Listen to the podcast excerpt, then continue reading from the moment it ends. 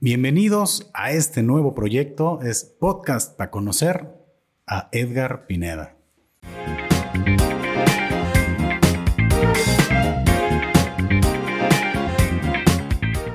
Sí es, muchas gracias por la invitación. Creo que soy el primero. Así es. Un gustazo. Bienvenido a este nuevo proyecto que yo, lo, yo digo que es como pistología, pero sin pisto, Pero ¿no? sin pisto, en la, en la mañana. Así es, eh, porque estamos aquí grabando desde muy temprano y pues agradecerte mucho, Edgar, que hayas aceptado aquí la, la invitación después de esa eh, experiencia que tuvimos en Atotonil con los sabinos, con los chatazos. ¿Qué tal te pareció esa, esa ocasión? Los sabinos, eh, muy bien. Eh, para empezar, nunca había ido a Totonilco que me- yo me acuerde. Creo que de niño fui, pero no, no tenía como tanta, tantos recuerdos. Eh, y toda la experiencia, eh, los chatazos en, en los sabinos y todo fue muy... Ah, el señor de las guasanas. Ah, sí, fue. Fue una gran experiencia, ¿eh? Fue Nos fíjate podcast. que no, nos faltó ya el conjunto norteño, ¿eh? Se nos alcanzó ahí. Ya estaba ahí, ya Ya estaba, estaba ahí. pero listo y valió madre. sí. No, no se alcanzó, pero a la vuelta. Sí, hombre, en otra, en otra vueltita más. Y bueno, pues quisiera comenzar preguntándote respecto a tu especial, Dígame. que ya tuve la, la oportunidad de, de verlo. Eh, vi también la mención que te hizo el cojo en, en el podcast. En el de creativo. de creativo, felicidades por esa parte. Sí, Hombre, en sí, sí, me, sí emocioné. ¿eh? Yo Dije, también. Ah, cabrón. Me lo mandaron, eh, me lo mandó justo quien grabó el especial de Ajá. los Doppler, lo mandaron. Mandaron el puro link. Este, ya lo abrí y cuando vi que era en creativo y, y en cuanto abro el, el link viene mi nombre, como de, ¿qué? ¿Qué está pasando? Contexto, please. Ajá. Y ya me, puse a ver todo el capítulo, pero sí estuvo, fue Pues- un, un- un- muy random. Muy interesante, ¿no? Sí. Estuvo chido. A lo mejor, este, no, no a lo mejor, sino que haberlo vivido, pues está, porque pues toda, tiene gran, gran difusión, ¿no? Este, este podcast de, de Creativo con Roberto y pues yo creo que también gran detalle, ¿no? Del cojo que haya. Sí. Sí, justamente el cojo también lo había mencionado en, tiene un contenido que se llama Pur de Patos. Ah, sí, claro. Y en alguna de, los, de las primeras emisiones de Pur de Patos también hizo mención de algunos especiales Ajá, y también me mencionó ahí. Ah, y de hecho chido, hay no un comentario en el, en el especial, ajá. eh, en el mío, que dice, vine porque el cojito me lo recomendó. Órale. Entonces se me hizo muy, buen detalle y aparte pues él sale en el especial también. Sí, sí, es el que da, te presenta, Ajá. ¿no? Sí, me, me gustó mucho y bueno, hay varias, varias preguntas, ¿no? Por ejemplo, ¿cuánto tiempo te llevó eh, llegar a tu especial? Decir, sabes que ya tengo el material probado, ya tengo el tiempo para aventarme a, ahora sí, o cómo es el proceso para llegar a, grabar un, un especial. Eh, me tardé seis años en amarrar esa hora de material, 50 minutos más o menos. Eh, que lo estoy contando desde que empecé a hacer stand-up hasta el momento que lo grabé. Son seis años de estar haciendo chistes. Eh, nunca lo pensé como un... Como voy a hacer este, este eh, show, este proyecto. Eh, empecé a hacer stand-up, empecé a escribir chistes, empecé a, a abonarle cosas a los chistes, empecé a hacer como más cosas. Se fueron juntando los beats, que son como los temas de los chistes, se fueron juntando en material, material. De repente ya tenía eh, 20 minutos y luego Ujú. ya tenía media hora. Y ya cuando tenía como 40 minutos, dije, pues creo que ya es momento de ahora sí amarrarlo, ¿no? Creo que ya es el Ujú. siguiente paso. O sea, ya Ok. soy, eh, ya he estado como en shows, eh, abriendo shows, eh, también acompañado como showcase de, con algunos otros compañeros de 20 minutos cada quien. Ujú. Eh, tenía un show con eh, otro comediante que se llama Germán Gallardo, que hacemos media hora y media hora. Entonces, cuando avancé un poquito más, dije, creo que ya es momento de, ahora sí, hacer mi, mi show.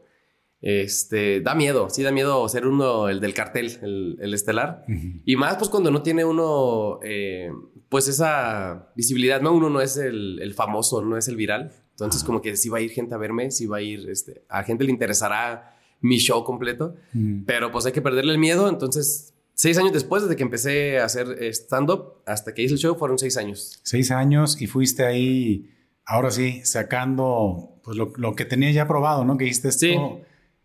¿Hubo algo nuevo también para el, para el especial? Sí, eh, cuando iba a hacer el show, el- la primera vez, no el especial tal cual, sino mi show completo, Ujú. eh, yo como estelar, eh, fue en el 2020. Entonces fue Ok. pandemia. Ah, Originalmente iba a ser, si mal no recuerdo, el show iba a ser en abril, pero por pandemia se, se canceló. ujú. Y la primera vez que yo hice el show completo fue el 2020 en, creo que fue en noviembre. Ok. En noviembre ya lo pude hacer. Pero por ejemplo, en abril, eh, cuando se anunció el, el show de abril, eh, yo tenía una parte del show, bueno, ya tenía un show estructurado, eh, pero se cancela y en, esas cancelaciones, en ese periodo de entre marzo, que fue la pandemia, y la el show, falleció mi abuelo. Ah, ok. Entonces, tomé esos sentimientos para hacer un poquito más de, material para externarlo, porque en la, comedia tenemos tiempo, tragedia más tiempo es igual a comedia. Entonces, después de un evento que pues te sucede, ¿no? Para ti. Tienes el tiempo para sanar y para hacer lo que necesites y luego ya lo puedes transformar en comedia. El tiempo es relativo, cada quien sabe cuándo y, cómo, pero eso fue lo que hizo ya complementar. Eh, en el especial es como la última parte, que es eh, esa parte de, que mi abuelo se pone enfermo, que se muere, y luego una parte que voy a terapia. Eso ya fue lo último que, que amarré. Sí, mira, tuve la, la, oportunidad de verlo, te digo, de inicio a fin. Y si pensé, yo creo que el tratar, pues es que es la palabra, ¿no? De hacer un chiste referente a una situación tan sensible, pues no de ser sencillo. No sé si ha sido de los chistes más difíciles de, de escribir. De hecho, al contrario, creo que esa parte de, de mi abuelo y la terapia fue, salió como más natural. No sé si fácil o difícil, pero salió más natural. Salió como nada más, como quien dice, me lo platiqué a mí mismo. La idea que tenía de transformarlo en chiste me lo platiqué y ahí empecé a hacer mis anotaciones y empecé a hacer como ya los, este, los chistes, a darle como la estructura. Pero yo creo que sí fue la forma mm, más natural eh, más fluida que, que, puede escribir. Porque lo demás me... lo del principio, eh, que es como lo de la música, y luego eh, hay otros temas ahí de... de cuando voy, no sé, cuando fui a Culiacán y cosas así. Eso ya es como... Sí me costó un poquito porque en aquellos entonces yo escribía muy estructurado de que permiso remate, permiso remate. Ajá. Y ya esa última parte ya fue como un poquito más hablado y nada más meterle como un poquito de estructura. Y para llegar, por ejemplo, a consolidar el tema del especial con la productora, ¿cuál es, por ejemplo, el, proceso? Porque, pues, digo, gente que está comenzando en el tema del stand-up, creo que es como parte de, esas, ¿qué se podrá decir? Como ya medallitas, ¿no? Como pasos que vas logrando. ¿Cómo, cómo logras ya concretar la grabación de...? Eh, empecé eh, fue muy de, de repente la idea de, grabar el especial. Hice los shows, eh, mi show completo, digamos. Hice como, ni siquiera hice tantos, hice como cinco, yo creo. Ajá. Y eh, de repente un día, bueno, antes cuando empezamos a hacer stand-up, años atrás, los objetivos eran, por ejemplo, era Comedy Central, hace como seis años. Quiero salir en Comedy Central. Y luego, quiero salir en tal cosa, ¿no? Pero eran como muy, quiero salir aquí. Y, era, y dependías mucho de la productora, del canal, de muchas cosas, ¿no? Y afortunadamente, para, en mi punto de vista, eh, a raíz de pandemia, se dejaron de hacer eh, especiales de comedia en Netflix en Latinoamérica. ¿Por qué? No sé, pero se dejaron de hacer. Entonces, los mismos comediantes de Ciudad de México, si tenían como ese objetivo, dijeron, pues ya no, ya no lo tengo, o sea, ya no están haciendo especiales, pues lo hago yo el mío. Ok se empezó a profesionalizar y cada quien ya con su recurso empezó a hacer su especial, que a mí se me hace mejor porque ya tú puedes hacer lo que tú quieras. Está padre, ¿no? Tienes libertad creativa. exactamente. Tienes la libertad creativa, lo subes donde tú quieras y dura lo que tú quieras, este, le metes lo que tú quieras, lo grabas donde tú quieras. Uno de los eh, de lo que puede ser en contra es que tienes pues presupuesto limitado, que es tu presupuesto, ¿no? Ok.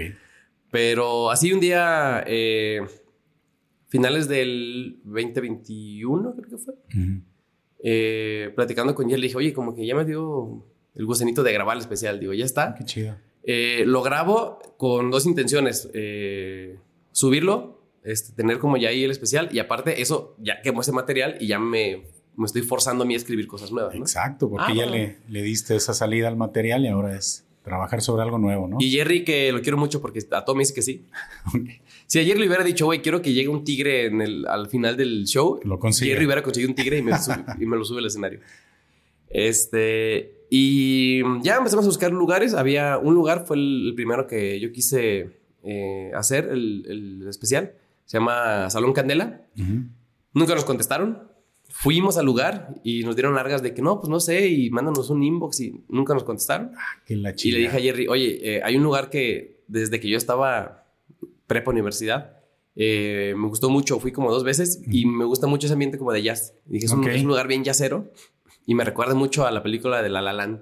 Ok. Entonces quisiera hacerlo así como, como que fuera un toquecito eh, de, este- de ese tipo de la película. Y ya fuimos y eh, muy diferente llegamos. Este fue como, oye, fíjate que quiero hacer un especial de comedia, así, así, así. Ujú. No estaba el, el gerente que se llama el Yorko. Ujú. Y dice, oye, aquí no está el gerente, pero déjame tu número y este, que te marque. Y yo va. Y literalmente dieron una hojita de papel. Y apunté mi número. Ajá. Y dije, esta hojita en 20 minutos va a estar en la basura, güey, ¿sabes? Así como... Es Creí- una hoja de... Así un pedazo Ajá. de hoja cortada Ujú. con, mi, con mi número, puño y letra. Lo van Ajá. a agarrar y lo van a tirar, ¿no? Y no, al día siguiente me marcó. Se vieron interesados. Y ya nos Qué juntamos este, a los, a los días. Nos juntamos y me dijo, ya estaba yo pensando en hacer como cosas diferentes a la música. Y esto se me hace un buen comienzo. Y ya, todas las facilidades también. Así de que, ¿qué necesitan? No, pues necesitamos esto, esto y lo otro. Eh, que ese día no vendas nada con eh, licuadora. Este, para el bla, bla, bla, bla. Ajá. Y todo dijo que sí. Y así quedó ya el show. O sea, eso fue como en diciembre. Ujú. Y el show se grabó en febrero. Todo fue muy rápido. Órale, se acomodaron, Ajá. Participaron. Bueno, porque también se les dio ahí la, la promoción al lugar, ¿no? También. Sí, sí, sí. Pero... Y, y fue ahí donde ya surgió las demás presentaciones. Nunca habían presentado stand-up ahí en primer piso. ¿no? Que yo sepa, no. Ah, No sé si algún show ahí este, suelto que, que pude ver, pero que yo sepa nunca hubo stand-up ahí hasta ese día. Si estoy mal, este, corríjanme, pero según yo no. Y eso fue la parte de, del show, de cómo concretar el lugar. Y quien grabó, que son los Doppler, que los quiero mucho también, eh, ellos le habían grabado a Alberto Velarde, que te- va a estar aquí próximamente, según yo. sí, le claro, grabaron un especial de Navidad que se llama eh, Inmamablemente Navideño, Ok. que también lo puedes encontrar en YouTube. Ellos lo grabaron. eh, uno de los Doppler, que es eh, quien es eh, el que hace el audio en bigotes en, los Open, que es Johnny. Ok. Él hizo el curso de stand-up con nosotros. Entonces de ahí salió como, como el conecte. Ajá. Y le grabaron a Velarde. Vi el especial de Velarde y me gustó muchísimo el, bueno, la, la imagen, pero sobre todo el audio. El audio me gustó muchísimo y siento que para un especial de comedia el audio tiene Sí, que funcionar claro. muy bien. Y ya los contacté, este, les presenté más o menos el proyecto, cuánto duraba el especial, este, dónde iba a ser, a cuántas cámaras, lo que sea, mi idea. Me mandaron presupuesto y dije, bueno, pues es una inversión, hay que darle. Y ya, así quedó también. Como que hicimos much- una conexión muy rápida en mis ideas con lo que ellos también traían este, planeado. Ujú. Entonces todo fluyó muy, se muy natural. entendieron y Ujú. se concretó porque es este al inicio aparece se llama Chavos Banda sí es Ajá. este es viene siendo como la no es la productora en este No. caso no es qué es Chavos Banda Eh, la productora es, los, es Doppler. perdón Doppler. antes de Ajá. eh, para que la conversación se mantenga bien alerta qué tal eres te gusta el cafecito o no Claro que sí. sí yo soy- Fuerte. Soy, muy... Sí, tengo todo una taza de café. Ah, perfecto Sí. Porque, bueno, como ya habíamos platicado, el café extracto es una gran tradición, es un cafecito fuerte ¿De dónde es? de Atotonilco. Bueno, Ah, ¿también? sí, sí, claro. Es este, de hecho es, sí, sí, Atotonilco el Alto. Una tradición de Atotonilco el Alto. Uf. así es. Y es este, este café que quiero que, que pruebes, Ajá. va acompañado de rompope. Y bueno, yo te preguntaba qué tan bueno eres para el café porque generalmente está poderoso. Está ¿eh? nada, sí. De hecho, soy mucho de... Todas las mañanas, de lunes a domingo, me tomo tres, cuatro tazas de café.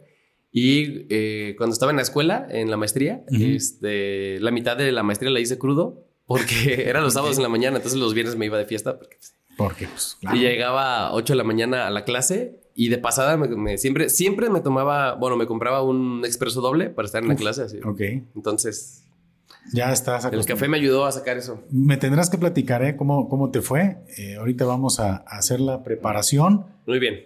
Igual, mira, aquí le vamos a pedir a la producción que nos apoye un poquito con, yo creo que la preparación para no hacer aquí mucho relajo. Ok. Producción.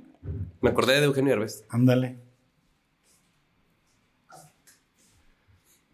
Está, está chido. A ¿eh? ver. Y Mientras prepara entonces, este... ¿Qué nos queda? Chavos Banda, chavos, banda.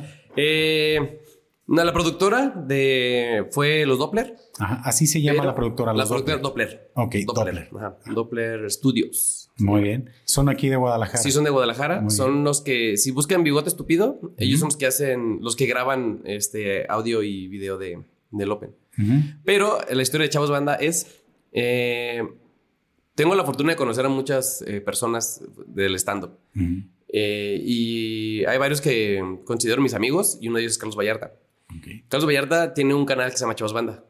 Entonces, él siempre me ha apoyado de que me ha llevado a abrir su, algunos shows de su gira, eh, pasadas.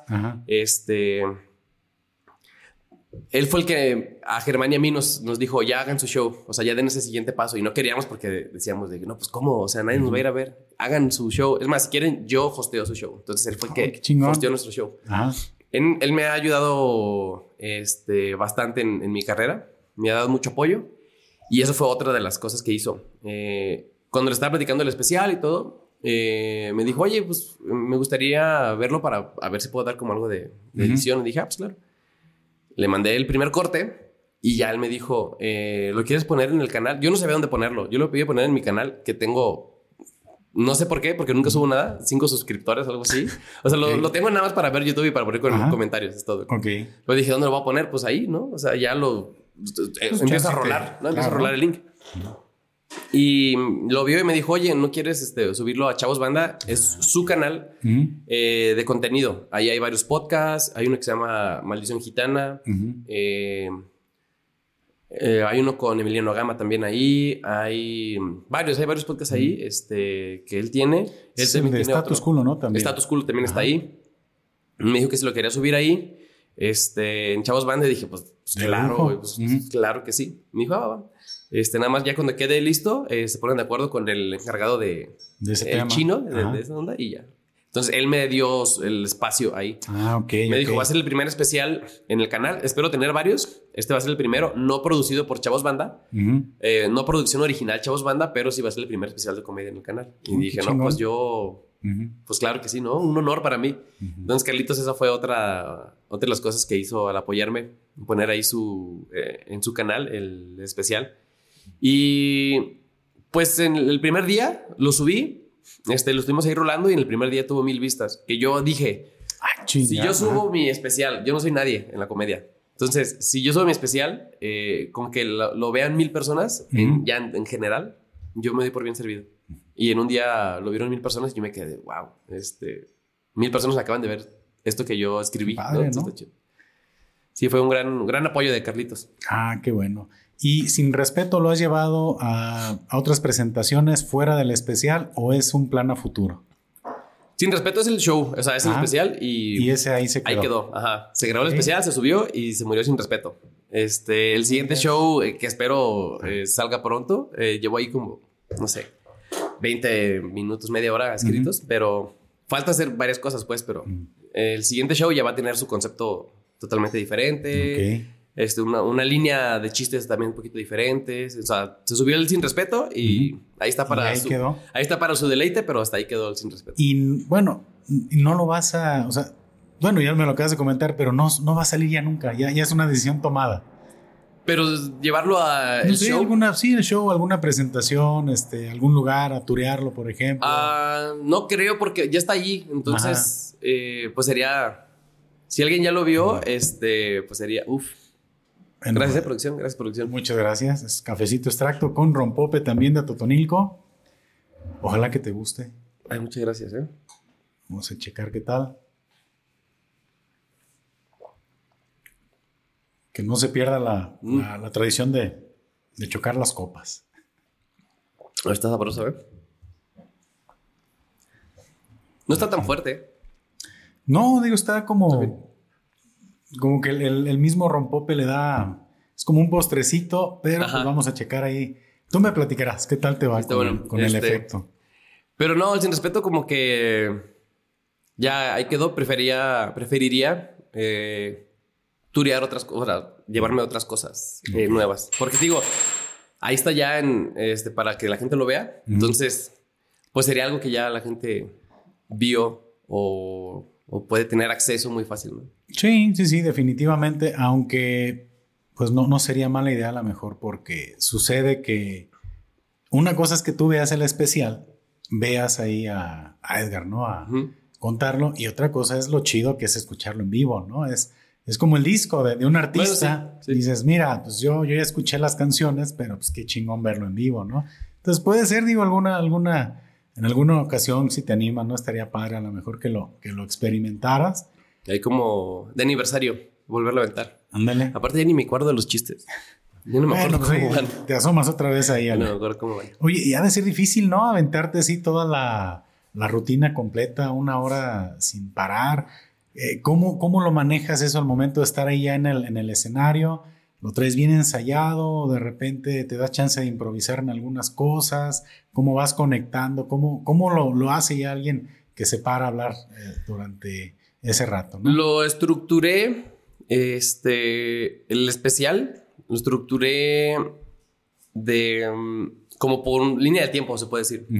Abrí con un, con un beat que es de la música, porque me gusta mucho la música y, y quería hablar sobre eso. ¿Y si eres así un melómano? Sí, sí, sí, cañón. bastante. Eh, música, conciertos, todo.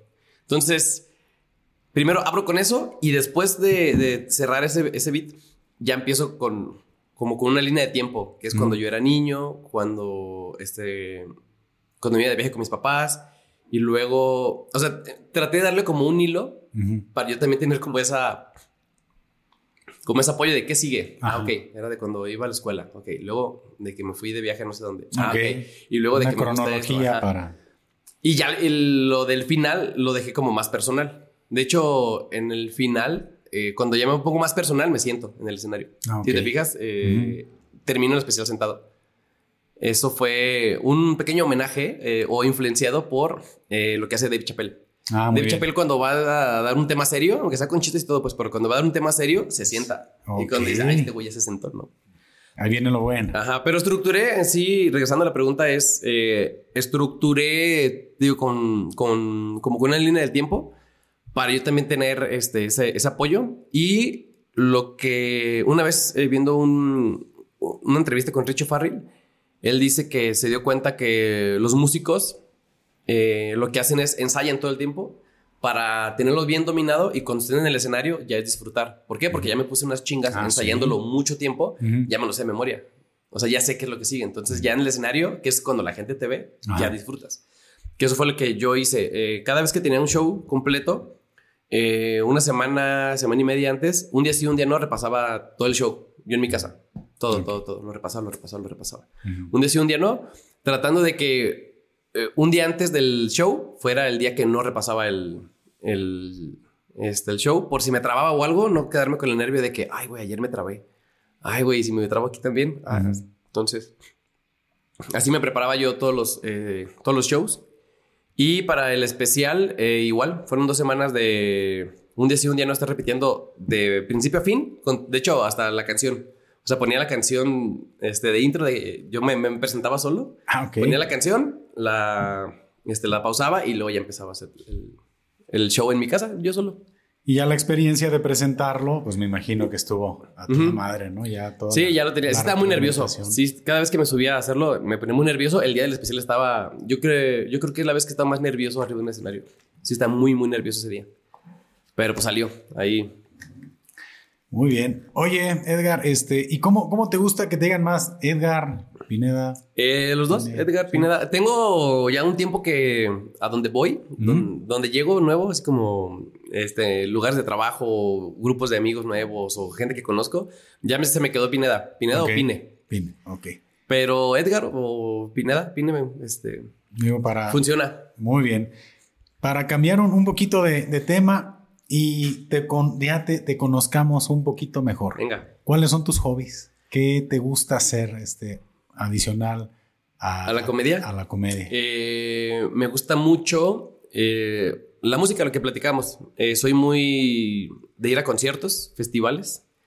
Me mama ir a conciertos y festivales. Así es una de las cosas que más disfruto. Eh, escuchar música también. De Todos los todo el tiempo estoy escuchando todos los géneros. ¿Hay algún género que no te lata? Eh, ahorita no. O sea, ahorita me gusta, escucho de todo. Ajá. Hubo un tiempo que yo decía, neuroelectrónica no me gusta, me aburre. Eh, y sí, como que 10 minutos y me aburría, pero eh, empecé a ir a muchos festivales con un amigo que se llama Jorge Millán. Eh, un saludo a Jorge Millán.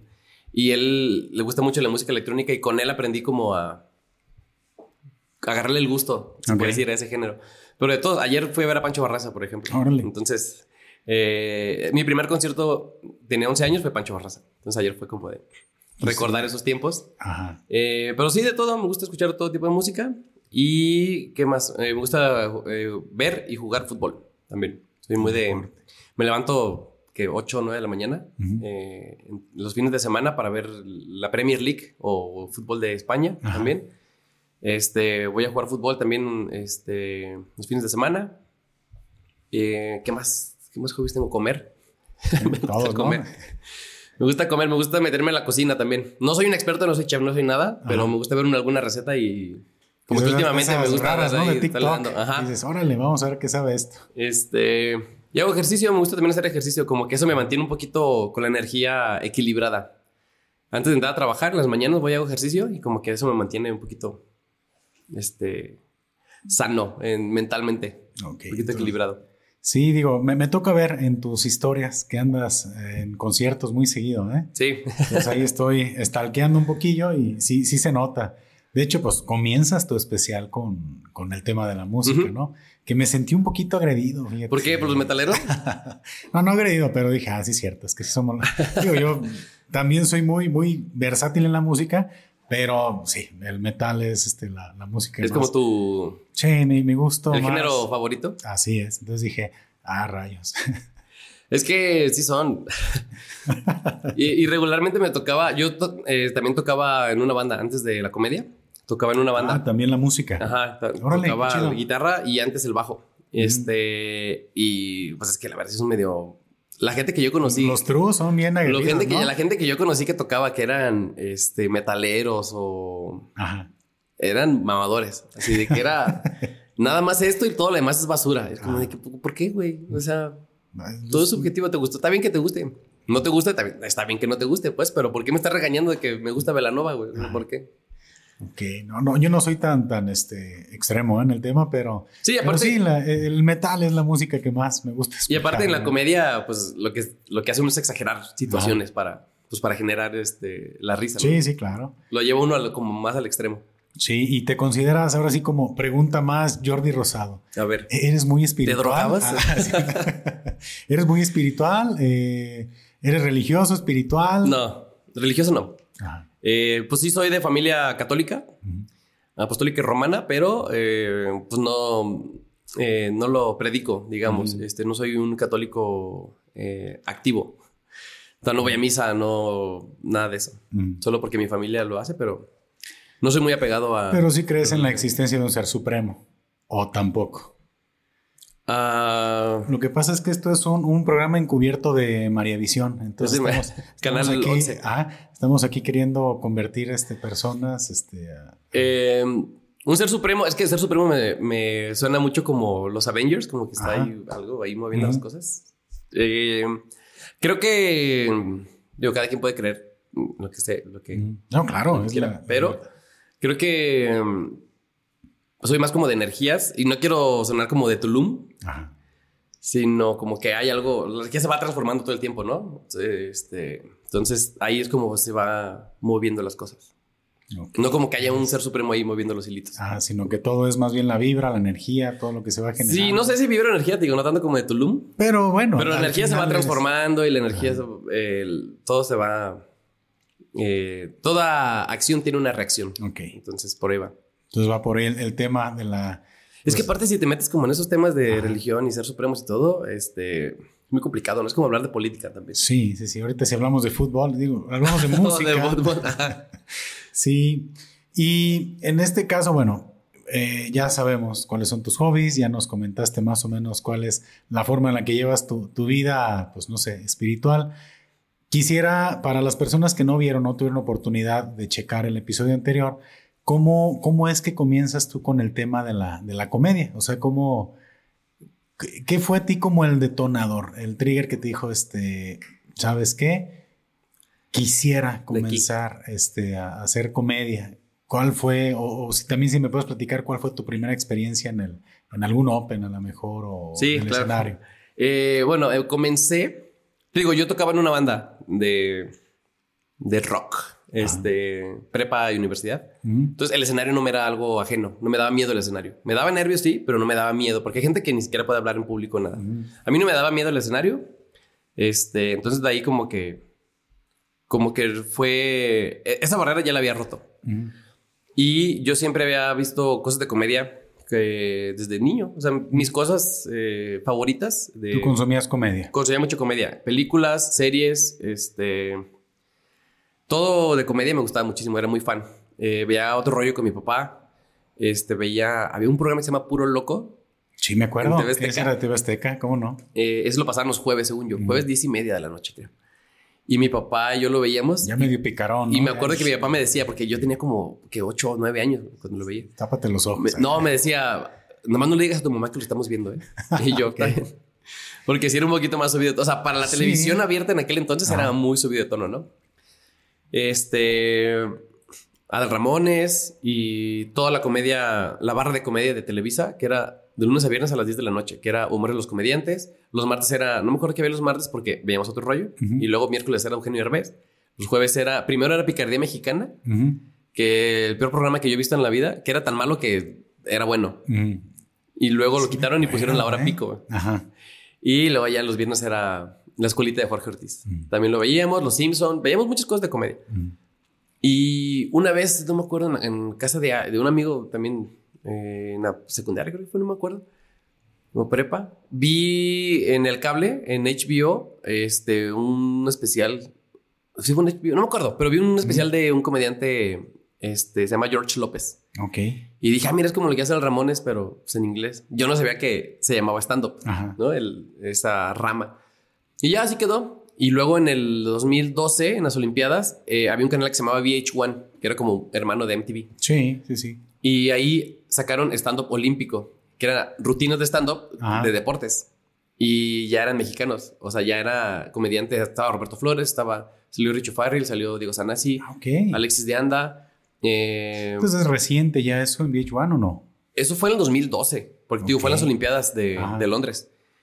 Y lo vi y dije, ah, mira, sí hay como en, español.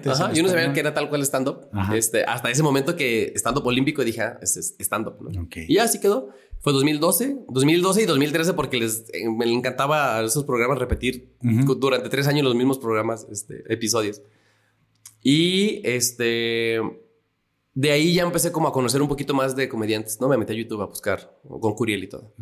Y un día eh, supe que con Curiel daba curso de stand-up. Ah, ok. Este, ah, no, pero antes de eso.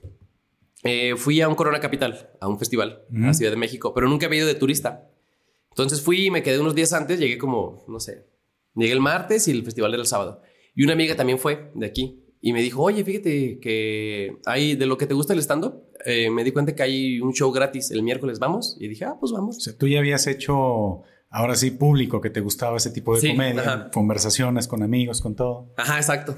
Y fuimos y era un open mic, que yo no sabía en, ese entonces un show open mic, nada. Era como, es stand-up y punto.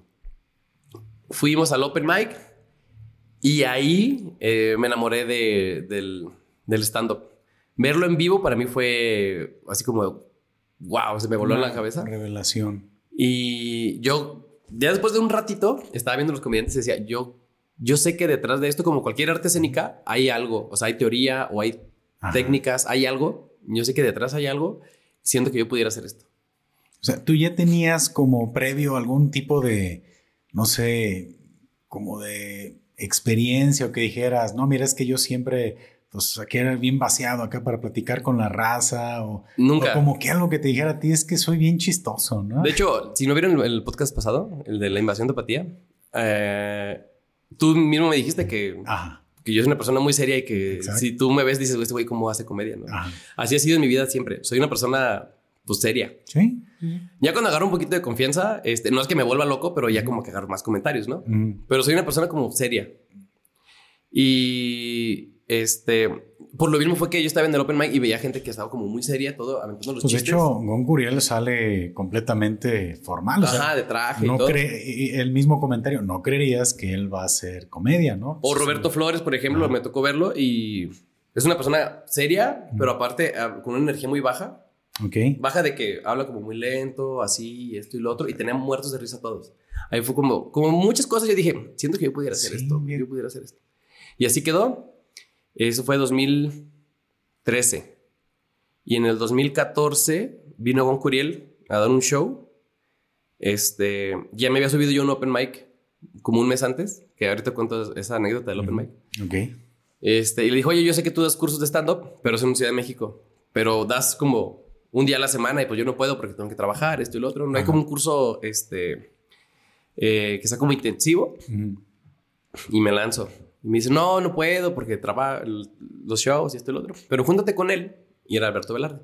Ah, órale. Junten 10 personas y nos organizamos y les doy el curso en tres fines de semana. Vengo, hago show el sábado y les doy el curso el domingo. O sea, aquí a Guanatos. A, Guadalajara. Ah, qué chido. Si se juntan 10 Ujú. este, y compran el curso, vengo tres fines de semana. Ah, pues órale va. Y conseguimos 12 personas que hicieron el curso. O sea, ese digamos que es como el origen de... Ajá. Ajá. Un mes antes de que viniera con que, de que pasara esto, eh, Alberto Velarde organizó un open mic. Y yo sin O sea, nada... Tú, tú no conocías a Alberto Velarde. Ahí, No. ahí fue como que, mira, Ahí fue cuando lo vi la primera vez. Ah, muy bien. Y de hecho, ese open mic está en mi especial en los créditos. Mira, la magia de la televisión, mira. Aquí tenemos los Aquí tenemos. efectos de Enrique Segoviano. Dirección, Enrique Segoviano. Este, ah, me quedé en el Open. Antes de que pasara eso del, de- del show de Goncuriel, hubo un Open que organizó Alberto Velarde. Eh, yo no había hecho nada de curso, así nada. Solamente vi el Open y dije, voy. Chinga su madre, voy. Y lo que hice fue ver otra vez comediantes, pero ya no los veía para, para reírme. Lo veía como de que. Ya de mm, manera a más ver, técnica. ajá, de que a ver qué están haciendo. Ah, ok. Sin nada, así todo. Este. Pues nada más, eh, imaginándome más o menos qué hacían. Así todo a tanteo. Y voy al Open. Ah, y le hablo a, a mi mejor amigo. Le, le marqué y le dije, oye, güey, fíjate que pues me gusta esta madre y está así, así, así, un Open Mic. Este, acompáñame, güey. No quiero que le digas a nadie. No quiero que nadie más sepa, güey. No quiero que nadie más venga a ver. Si me va de la, de la De lo que... tú- mal, si me va muy mal, no voy a volver a hacer esto, güey. Pero, este, quiero que vayas para que me grabes, güey. La primera experiencia. Ah, sí, güey, va, va, va. Y ya fue mi compa y me subí al open mic y la gente se rió. O sea, de lo que yo había escrito, duré toda la semana escribiendo y como que lo practicaba y lo practicaba. Y se subí y la gente se rió. O sea, sí, sí funcionaba bien. Y cuando sentí la primera risa del público con algo que yo había escrito, dije, no mames, ¿qué es esto, güey? ¿Qué es esto? Así te llenas de una energía y como una vibra muy chida. Y ahí fue cuando dije, yo quiero hacer esto. Y ya fue cuando fue el- la siguiente semana o siguiente mes, no me acuerdo. Fue lo de Goncuriel Ajá. y ya juntamos para hacer el curso. Que caso contrario, creo que habrá gente que su primera vez le va de la chingada, ¿no? Sí. Sí, y digo, en general, si te va mal en un open mic o lo que sea, eh, si, si tú dices, aquí se tiene que reír la gente y no se ríe, sí pega. O sea, sí es como de que, madre, güey. Porque estás ahí enfrente, bien vulnerado, frente del público, es como de que, ah, aquí deberían haberse reído. Pero eh, afortunadamente funcionó y te digo, está en el especial. Eh, si se van a los créditos, eh, sale ese open mic.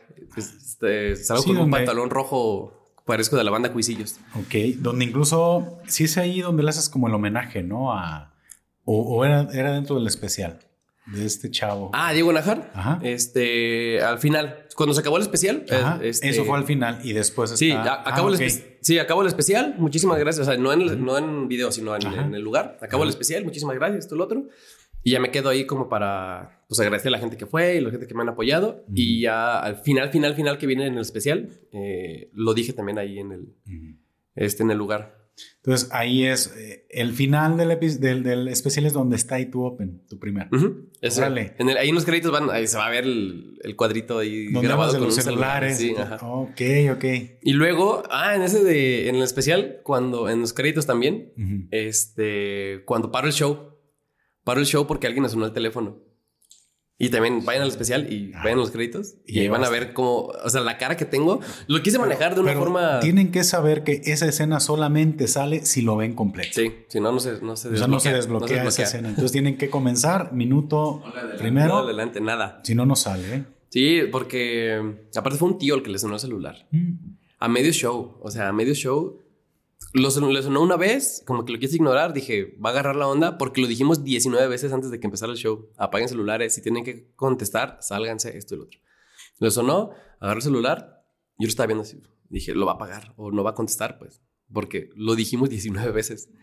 Agarra y contesta y sigo yo con el show. Y ya cuando empezó como a hablar en bajito, dije, no, no puedo, güey. O sea, Es que también te.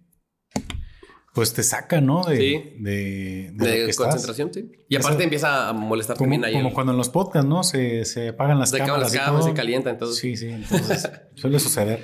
Pero bueno, esa fue la historia de mi primer Open. Y ahí está en, en el especial también. Y después, cuando ya tienes el contacto con, con Alberto. Hacen la amistad, digo, se va Sí. cosechando la amistad y después, digo, no sé cuánto tiempo después es que ya surge la iniciativa de comenzar con, con los cursos aquí también por parte de ustedes. Sí, eh, traíamos a comediantes de Ciudad de México, como con Curiel, eh, Juan José Covarrubias, a hacer los cursos. Eh, pero hubo un momento en que nos dimos cuenta que era, pues, se tenía que invertirle, se tenía que invertirle, teníamos que cuadrar fechas, teníamos que bla, bla, bla, bla. Y después de cuatro o cinco cursos que vino José Covarrubias o vino el Chaparro, o sea, hay veces que hasta le salíamos perdiendo por Ujú. X o Y situación, salíamos poniéndole para que se hicieran los cursos. Ujú. Y bueno, lo que nosotros queríamos era activar la escena aquí. Entonces era como de que, ok, es una inversión, ¿no? Digamos, que haya más comediantes, más comediantes va a haber más público, más público va a haber más lugares. Entonces, venga. Pero un momento en que Velarde y yo estaban platicando y dijimos, oye, güey, ¿y si nos aventamos a hacer el curso nosotros? O sea, yo tengo la teoría, Velarde también, pues, pero yo este, hice el, el- la parte teórica del manual porque yo fui a hacer un curso también de stand-up a Nueva York. Ok. Ah, mira. Este, justo cuando fueron tres fines de semana el de Gon Curiel, Ujú. el último fin de semana, que ya era como puro revisar el texto, Ujú. eh, yo tenía un viaje a Nueva York de vacaciones. Y hay un, el, se llama American Comedy Institute, que se supone que en Nueva York es muy bien, este, muy bien eh, Visto, visto. sí. sí. O sea, Entonces yo vi que... certifica bien. Ajá, que tenía varios cursos, pero era igual, un día a la semana, esto y lo otro. bla, bla, bla. Y de vez en cuando ponían cursos este, eh, intensivos. Ah, y lo impartían de igual manera comediantes. Este, Eh, o- era un comediante, un maestro, se Ok. llama Stephen Rosenfield, que él, según lo que yo sé, eh, no tiene como muy buena, una carrera reconocida como comediante, pero sí la tiene muy bien reconocida como maestro de comedia. Dicen que es de los mejores maestros de comedia en, en Estados Unidos. ok. Entonces, ya cuando veo mis fechas de... Fui 10 días a Nueva York, eh, Sí. veo las fechas. Sí, sí. Y Iba a, ver un- iba, a ir una, cabe. se- iba a ir una semana, pero ya cuando vi las fechas, que justamente cuando yo estaba, iba a hacer el curso intensivo, porque lo abrían como dos veces al año. Y dije, güey, es una señal. Si yo estoy en las mismas fechas que abrieron el, el intensivo, es por algo. Y ya me anoté y fui al curso también ahí en este, Nueva York. Entonces, de ahí yo, pues, estructuré la teoría del curso de acá. Y le dije a Velarde, güey, pues mira, no, lo armamos, hace- hacemos, hacemos uno, dos, a ver qué tal nos va. Es porque yo nunca había hecho, nunca había sido maestro de nada. Nunca me ha llamado la atención, pero me gusta mucho ahora dar esa clase. Pero ya lo estructuramos, dimos dos cursos y al parecer nos fue bien. Hay comediantes de ahí que siguen subiéndose y con muy buen material. Y ya de ahí, pues, este, fue mucho más sencillo la logística, este, los, los costos se, se redujeron y toda la onda. Y empezamos 2018 y ahorita creo que ya van como 10, 12 eh, generaciones, se puede decir, Diga, sí. curso. Ujú. Órale. De ahí han salido casi todos. O sea, casi todos los que, Ujú. los que están ahorita en Open, la mayoría, no sé, un 80%, han salido del curso. Eh, Jerry, eh, Edson, este, el profe, eh, el ex mariachi, Chilitos, este. ¿Quién más? La mayoría, así, la mayoría han pasado por ahí por el curso. Entonces, creo que es una buena señal. Y cuando alguien llega al curso, ok, tiene el interés, quiero anotarme. Yo creo que ya ustedes ya tienen como el ojo clínico, ¿no? dices, güey, mm, no la, o sea, no le dices, no la vas a armar, o dices, bueno, cálale, o de plano, pues bueno, pues toma el curso y que Dios te bendiga. O sea, sí, sí, hay gente que de repente se encuentran que no la. no la. Ah, sí hay, este... ¿Y- Mira, ¿Y, quiénes son? Ay, sí. Voy a decir nombres. No, este. Cuando empezamos el curso, siempre decimos. eh, nos presentamos y queremos que se presenten y, y que digan cuál es el motivo del curso. Porque nos ha tocado que van eh, personas que son expositores o son jefes en su empresa y todo eso. Ujú. Y más allá de ser stand-up, quieren una herramienta para sus presentaciones, para cuando dan conferencias, para eso. Ok, qué interesante esa parte, no, Ujú. no, no lo hubiera pensado. Entonces, de ahí preguntamos y ya cuando... la- últimamente todos han dicho de que pues me gusta la comedia y quiero intentarle. Pero nos Ok. ha tocado así que soy jefe, soy manager, soy expositor, tengo un podcast, Este, quiero tener más herramientas para, este, para cuando hablo en, público. Ah, ok, va. Pero eh, espero no dañar eh, sentimientos de nadie. Pero los que llegan y dicen, este, es que yo soy el cagadito de mi grupo, entonces me han dicho que yo puedo hacer stand-up, es no. O sea, sí, pero no. Todo el mundo puede hacer stand-up, todos, todos, todos, pero el que tú seas el cagadito del grupo no quiere decir que por default vas a ser un buen comediante, ¿sabes? Porque va más allá de, de, decir cosas chistosas. o sea, hay que como tener una estructura, hay que entretener no solamente a tus amigos, que es donde eres cagado, sino a gente que nunca te ha visto en su vida. Entonces tienes que entretener a esa gente como con estas herramientas.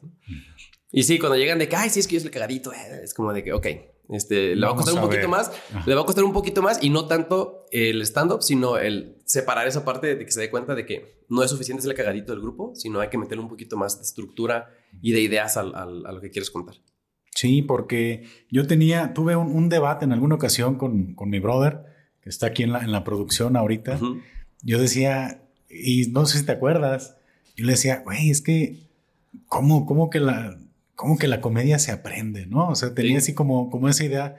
Yo tenía como esas creencias de, no, es que si eres chistoso, eres chistoso y, es como el que no canta, que de repente pueda cantar tenía como ese, ese tema y cada vez me he ido este, sensibilizando más al tema y entendiendo que sí, que el stand-up como tal, pues es toda una, una materia, ¿no? A, aprender. Y hoy ya tengo completamente cambiado ese paradigma, ¿no? Sí, es... Eh, mucha gente piensa que nada más es para decir cosas chistosas. Nos ha tocado en Open Mics, que es normal. O sea, la gente va de público y ve que se sube personas, quien sea, y dicen cosas chistosas y dicen, ah, yo también puedo y así sin preparación ni nada, que está bien, o sea, cada quien puede subirse cuando quiera, es un open mic para eso es, pero que así como que se arman de valor en el, en el momento y se suben y kiri kiri. ¿Por qué? Porque cuentan una anécdota que con sus amigos es muy chistosa, porque tienen, no sé, algún chiste local no, y porque aparte tienen contexto, ¿no? De las Hay contexto, pero cuéntaselo a 50 personas que nunca te han visto en su vida, entonces sí puede funcionar esa anécdota, pero hay que darle como un poquito más de, de estructura. Sí, y por ejemplo, bueno, la intención es que la raza que esté interesada, ¿dónde pueden este, contactarse o cada cuándo están abriendo cursos? El siguiente curso, no sé cuándo salga, pero eh, este podcast, pero va a ser en junio. En junio no, si alcanza sí, a estar. El siguiente curso es en junio. Las fechas no las tengo este, bien definidas, son los sábados. ¿Cuánto dura un curso? Son cuatro, cuatro días, o sea, cuatro sábados. Este, porque las primeras dos clases vemos teoría y les decimos en el curso, ahorita estas dos clases van a ser de mucha información. Va a ser mucho texto, mucho, mucha teoría que van a decir, ay, es, demasiado procesarlo y vamos a bombardearlos. Pero ya las últimas dos, que son escribir y estar tallereando, se van a dar cuenta que les funciona, qué herramienta le va a funcionar dependiendo de su idea. Entonces, las primeras dos clases son como de mucha teoría y luego ya después es soltar la pluma. Eso es como estructuramos. Para la raza, digo, la intención es que se inscriban los que estén interesados, pero ¿cuál podrías decir o cuál podrías comentar que es como la metodología para, para armar un chiste? ¿Cómo comienza? ¿Qué, qué podrías hacer? Alguien que quisiera escribir algo, ¿no? Si, si yo, por ejemplo, soy, o me pongo como tu alumno en este momento. Ok. A ver, Paco, para hacer un chiste necesitas... Ok, Paco. El, el chiste se compone de dos partes. Y el rato te mando la factura, ¿no? Dos partes, que es la premisa y el remate. Este, aquí va a aparecer, no es cierto, ya nos vamos a hacer. Oye, ¿sí viste la edición? sí, sí, vi. Todo, traté de cumplirlo todo. El de Jerry como Rambo fue mi favorito. Este, el chiste se compone de dos partes, premisa y remate. La premisa es la historia A y el remate es la historia B. La premisa es la introducción, la idea del chiste. Y el remate es un giro eh, que le vas a dar, que sea como un giro ilógico a, lo que ya planteaste, pero que sea parte del campo semántico. Eh, esa explicación se la robé a Piche que es joya. O sea, es, tienes historia A, historia B. En la historia B vas a darle como un giro, algo ilógico, eh, algo que no estás pensando, pero que sea, que tenga un poquito como de campo semántico con tu idea, ¿no? Para que tampoco sea tan... Ah. No, no, no dejes a la gente como de, ¿cómo? ¿Por qué? Este, entonces, te lo voy a poner como, más allá de escribir, como en una situación de la vida real. Tú ves a una persona caminando en la calle y se tropieza y se cae. ¿Qué es lo primero que haces? Pues te vas a reír. Te vas a reír. ¿Por qué? Porque el chiste, la risa, este, nuestro cerebro se ríe con la sorpresa. Con, con, con, algo ilógico a lo que a la, tu línea del pensamiento. Entonces, tú ves una persona caminando y nunca piensas que se va a caer. Dice, esa persona va a seguir caminando. Pero cuando pasa algo que tú no esperabas, que es que se cae, te ríes porque es la sorpresa y es lo que el cerebro, eh, por eso se empieza a reír, porque es como de, ah, y ni siquiera ah. quizás es que se te ha hecho gracioso, sino que es la reacción. La reacción, Como el cortocircuito. Un susto, por ejemplo, también. Hay gente que se ríe del nervios. Es porque un susto. Yo siempre he pensado que la comedia y, el, terror es como muy parecido en la estructura, pero nada más uno te hace reír y el otro te saca un susto, ¿no? Pero igual, un susto, hay gente que se ríe. ¿Por qué? Porque no esperaba que en la película saliera un, demonio o un sonido, ¿no? Entonces la gente se ríe. Esa es la sorpresa. Entonces ya regresamos a lo que es el chiste. Entonces tú tienes una idea y le das como ese, ese jalón. Eh, por ejemplo, hay que hacer un chiste. Dime un tema. Vamos a hablar de café. Café. Ok. Este café. Eh, ¿Qué quieres hablar de café? Dime dos características o algo así. O, por qué te gusta el café? Bueno, efectos secundarios del café. Efectos secundarios del café. Ok. Eh, puede ser, me tomo un café porque me dan ganas de ir al baño. Ajá. Ok, entonces, yo me gusta mucho tomar café porque, entonces ahí, esa es tu premisa. Puedes hablar del sabor, del aroma, de todo, ¿no? Porque quiero ir a cagar, ¿no? Ajá. Oye, qué buen café este, eh, qué buen grano de café tiene este, ¿no? Este, como los granos de lote que me va a sacar. Entonces, okay. ahí ya pusiste lo del café y le diste el giro diciendo de que, oye, qué buen grano de lo, qué buen grano de café tiene esta bebida. Entonces ya tu mente es de que ah, va a hablar sobre las características del grano del café y le das el giro con algo ilógico, que es como los granos de lote que me va a sacar. Porque Pero te ayuda a la digestión, etcétera. y comparte el campo semántico que es sí. sí, es cierto. O sea, sí, el café sí te ayuda a esa onda. Pero ya tu idea, tú le pusiste a, la gente en la cabeza a él, va a hablar del café y sus propiedades. Pero ya le diste el jalón con otro, otro tema que no es. y hay que tener mucha agilidad mental, ¿no? También para, para poder estar generando eso al momento de escribir. Y, y se da la, la improvisación. O sea, Tú cuando te has presentado, ¿te llega así como alguna idea que dices, bueno, Chin Marín, la suelto ahorita a ver cómo funciona? ¿O generalmente te subes ya con un material ya más este, estructurado? Eh, lo ideal es subirte ya con un material probado y estructurado a un show. Pero la verdad es que si te está yendo bien y se te ocurre algo en el escenario, le dices, lo va a aventar. Me está yendo, me está yendo chido, lo va a aventar. Si no cae, pues le sigo, ¿no? Con lo que tenía ya planeado.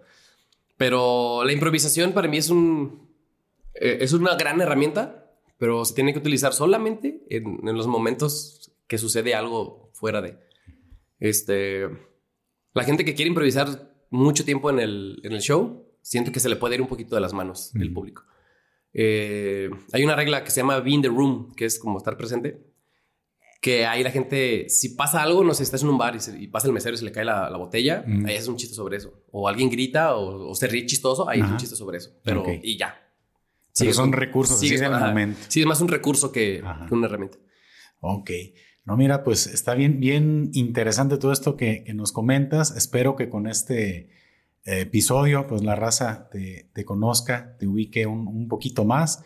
Yo, eh, parte de las innovaciones que, quiero manejar aquí en, en, este podcast es, quiero entregarles un, pequeño eh, detalle, un pequeño presente. Y espero que, te guste porque hablando de hobbies, pues a mí me gusta mucho el dibujo y ojalá que esto que te voy a presentar sea de tu agrado. A ver, ay. Mira. Aquí está. Ay, se ve que me da que me den regalos porque no estoy acostumbrado. Oye, está bien perro. Mira. Ahí está una, una caricatura ah, elaborada por tu servidor. Creo que es este, parte, parte de, conocer un poquito más a, tu invitado. Es verlo, dibujarlo y pues ojalá que sea un detallito, que sea de tu agrado, mi estimado. No, sí, muchas gracias. Está increíble. me gustó mucho. Este, Ahorita estoy arreglando mi nuevo hogar.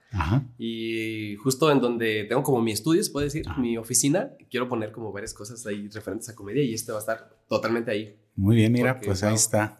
Muchas gracias. Oye, muchas... Pienso yo. Muy bien, Edgar. Pues mira, yo, yo agradezco mucho tu, tu participación aquí en el episodio. Tuvimos, para no variar, algunas fallas técnicas. Pero es parte de. Es, es parte del show. Y pues preguntarte primero, ¿qué sigue para ti? Y que nos compartas tus, tus redes sociales. Eh, claro, mis redes sociales. Eh, arroba soy Edgar Pineda en todo. En Instagram, en Twitter, eh, en TikTok también. Eh, Facebook ya no lo uso. Creo que también me pueden encontrar, pero ya ni siquiera lo tengo en el celular, en la aplicación, pero también ahí debe estar. ¿Y eh, qué viene? Pues ahorita, justo este año quiero seguir escribiendo, como se puede decir, lo nuevo, el material nuevo, eh, para organizar ahí el show. A ver si el siguiente año ya puedo aventar un show nuevo. Y eh, este año me gustaría aprender a escribir otro formato que es eh, como sketches. Ok. Uno de mis sueños así, de los más grandes que tengo es escribir una serie. Muy bien. Me gustaría escribir una serie de comedia, Ujú. pero yo sé que es un, es un objetivo a largo plazo, ¿no? Hay que, hay que prepararse y hay que estudiar y hay que este, aprender muchas cosas, pero en- hay que empezar por algo. Entonces, este año quiero aprender otro formato, ya sea sketches, ya sea como un poquito más eh, cortito, un- algunos reels de Instagram, algo así, Ajá. referente a comedia. Y pues ya, es básicamente en la materia cómica, eso es lo que, lo que quisiera este año aprender. Para, para entender un poquito más el tema de los sketches, ya pensarlo con personajes, con historias, este, ¿cómo definirías el sketch en este caso? El sketch, eh, el sketch tal cual, por ejemplo, regresamos a la hora pico, por ejemplo, ¿no? Ajá. Eh, el sketch tiene una estructura eh, de llego. Es una narrativa más. Sí, es eh, llego tarde y me voy temprano. ¿Qué quiere decir esto? En, el- en la primera línea del sketch tienes que darle como de qué se va a tratar, pero no tienes que presentar a los, a los personajes ni nada. Es como de que, oye Paco, este, fíjate que este café está un poquito frío y me va a hacer daño. Entonces, ya ahí puse la línea de que el sketch va a tratar de que el café está frío. Ok. Y me voy temprano, quiere decir que no vas a tener un cierre increíble, así como un mensaje a nada. Es como de que, ay, sí, está la situación cómica de esto y lo otro. Y se acabó el sketch. O sea, es como de, ay, sí, este, pues ponle un poquito en la, en la estufa un ratito, ¿no? Entonces llevas la estufa y pasa algo y ahí se acaba el sketch. Ya no sabes si, si hubo consecuencias o no, si lo calentaste o no, ahí se acabó. Esa es como la estructura del sketch. Ya se puede hacer un poquito más largo, como cuatro o cinco minutos, como la hora pico, por ejemplo. Ajá. Pero básicamente esa es la estructura de, de un sketch que quiero empezar a, a escribir un poquito para hacerlo pues, más efectivos. Ajá. Pero pues hay que empezar. Y ese tipo de, de contenido, ese tipo de, de situaciones, las quisieras tú producir y publicar. Sí, pues, o sea, y es más bien para medios, para. sí, como para mi cuenta, por ejemplo. O sea, más, Ajá. más que nada es como practicar.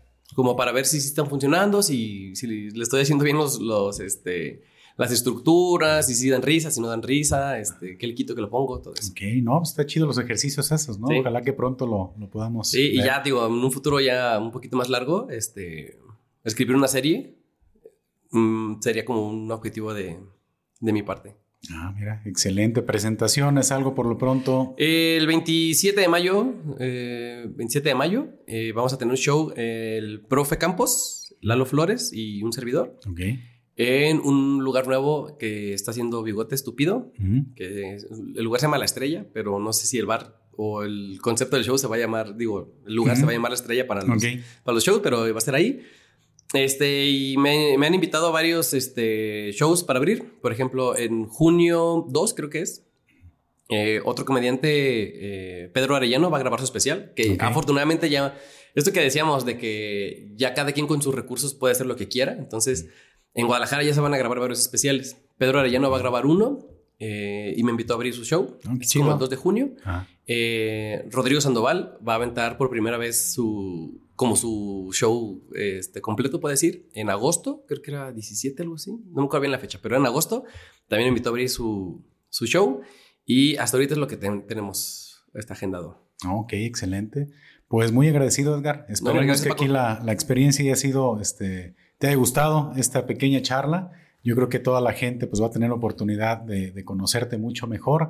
Invitarlos a todos a que pues estén al pendiente de las redes sociales para el tema de los cursos. Quien tenga esa inquietud de comenzar en el tema de la comedia, pues ya saben con quién Sí, dirigirse. Y pues gracias, Edgar. No, gracias a ti, Paco, Estamos aquí en contacto. Gracias a la producción también por Ahí las está, mira. atenciones. Sí, las galletitas, el, El, café. cafecito, muy bien. Vamos a ver qué tal te va. Y pues nos despedimos. Hasta la próxima.